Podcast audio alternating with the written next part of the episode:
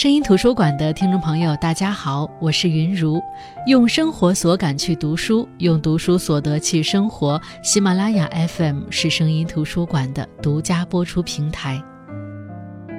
一年一度的世界读书日又来了，今年我特别欣喜地发现，越来越多有意思的读书活动被发起、被传播，身边愿意读书、喜欢读书的人也越来越多。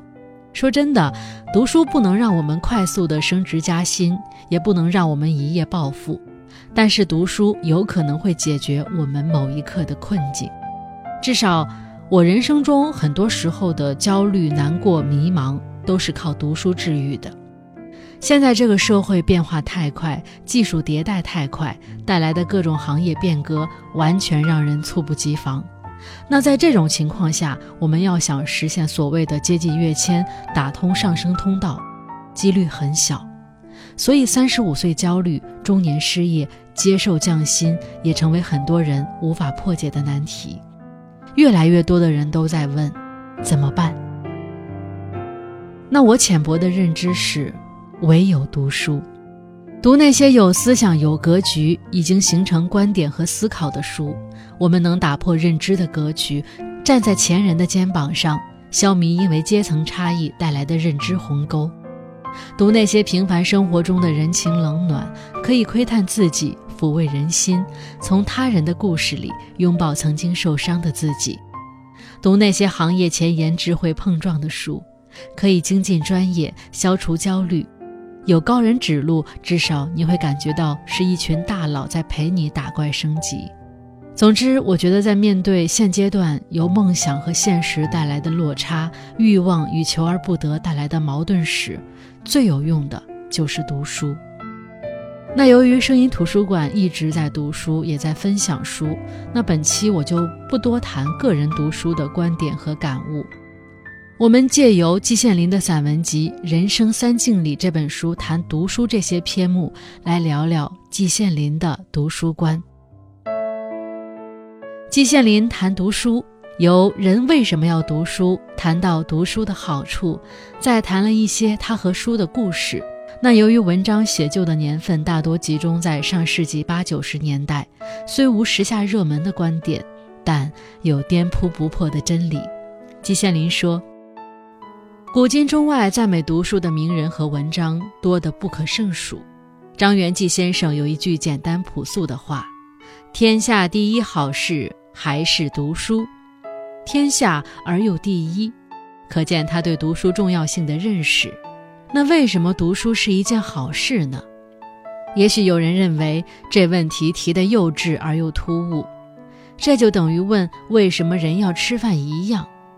因为没有人反对吃饭，也没有人说读书不是一件好事，但是我却认为凡事都必须问一个为什么，事出都有因，不应当马马虎虎等闲视之。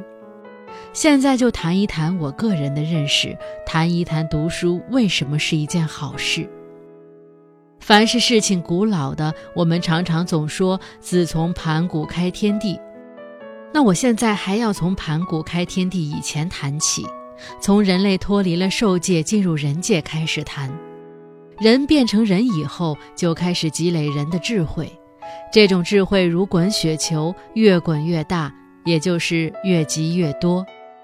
禽兽似乎没有发现有这种本领，一只蠢猪一万年以前是这样蠢，到了今天仍然是这样蠢，没有增加什么智慧。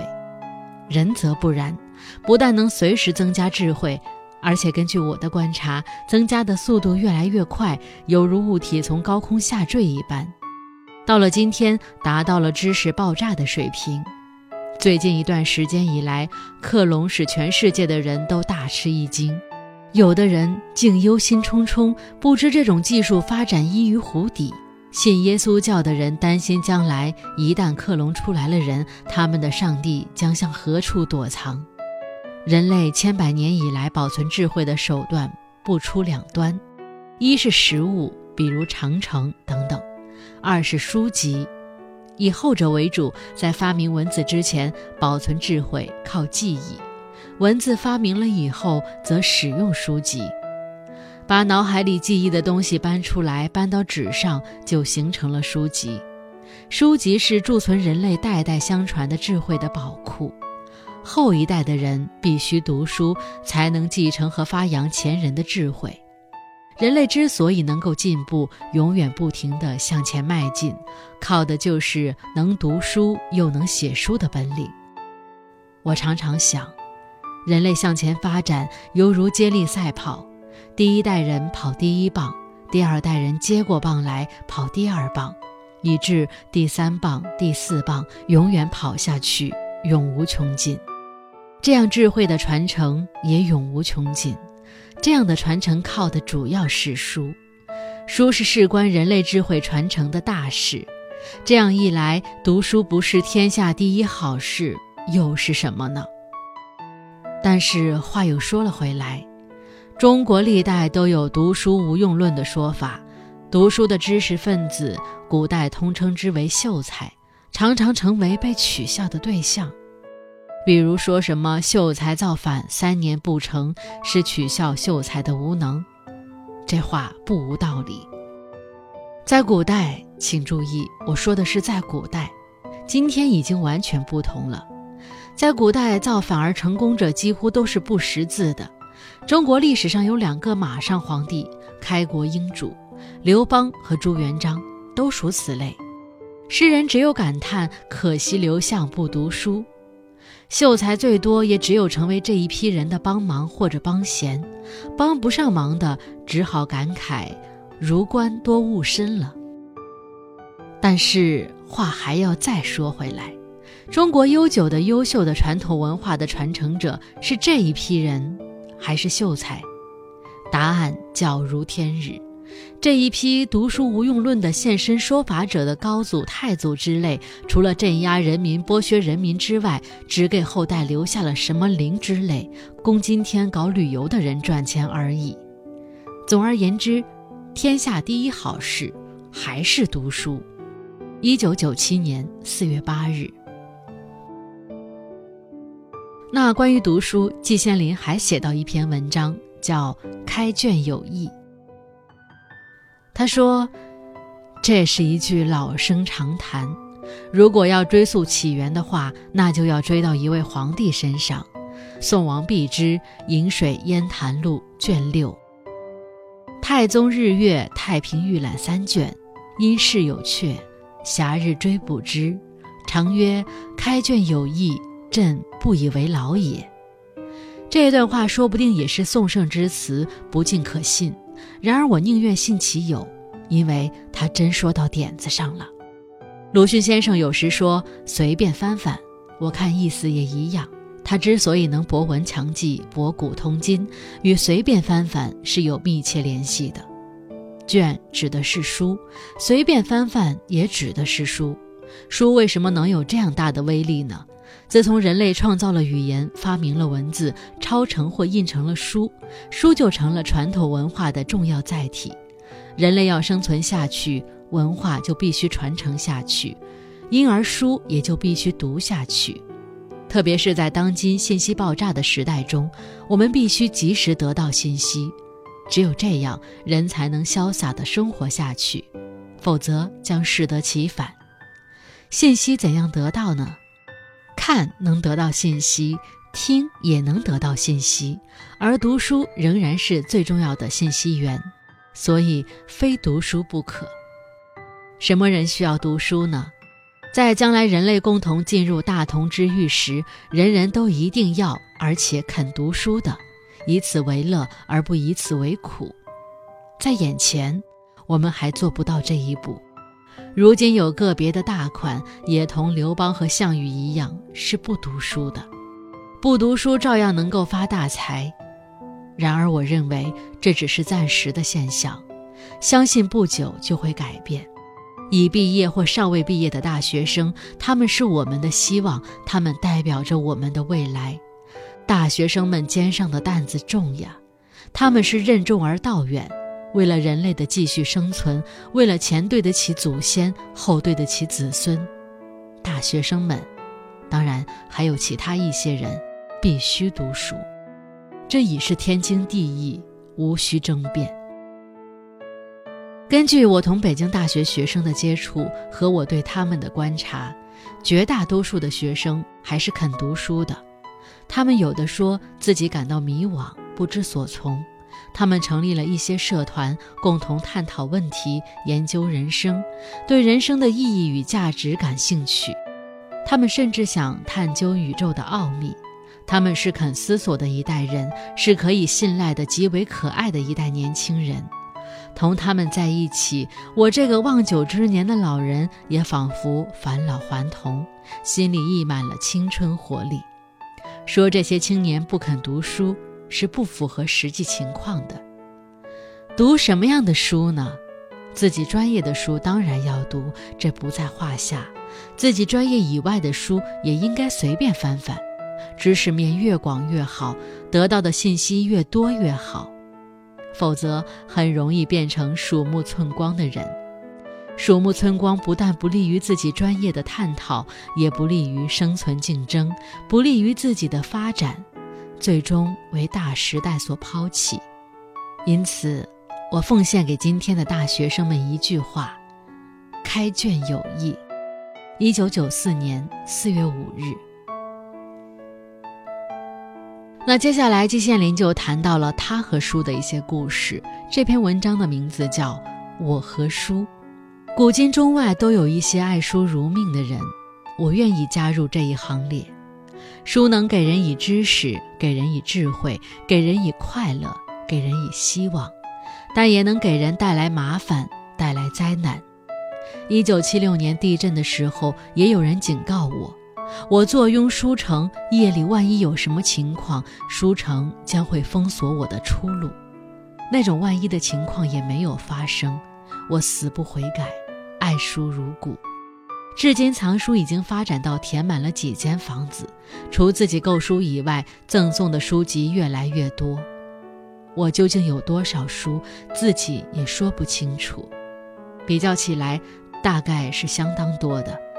搞抗震加固的一位工人师傅就曾多次对我说：“这样多的书，他过去没有见过。”学校领导对我额外加以照顾，我如今已经有了几间真正的书窝。那种卧室、书斋、会客室三位一体的情况，那种出极侠才通人的桃花源的情况，已经成为历史沉寂了。有的年轻人看到我的书，瞪大了吃惊的眼睛问我。这些书你都看过吗？我坦白承认，我只看过极少极少的一点。那么你要这么多书干嘛呢？这确实是难以回答的问题。我没有研究过藏书心理学，三言两语我也说不清楚。我相信古今中外爱书如命者也不一定都能说清楚，即使说出原因来，恐怕也是五花八门的。真正进行科学研究，我自己的书是远远不够的。也许我搞的这一行有点怪，我还没有发现全国任何图书馆能满足，哪怕是最低限度的满足我的需要。有的题目有时候由于缺书，我进行不下去，只好让它搁浅。我抽屉里面就积压着不少这样搁浅的稿子。我有时候对朋友们开玩笑说。搞我们这一行，要想有一个满意的图书室，简直比搞四化还要难。全国国民收入翻两番的时候，我们也未必真能翻身。这绝非耸人听闻之谈，事实正是这样。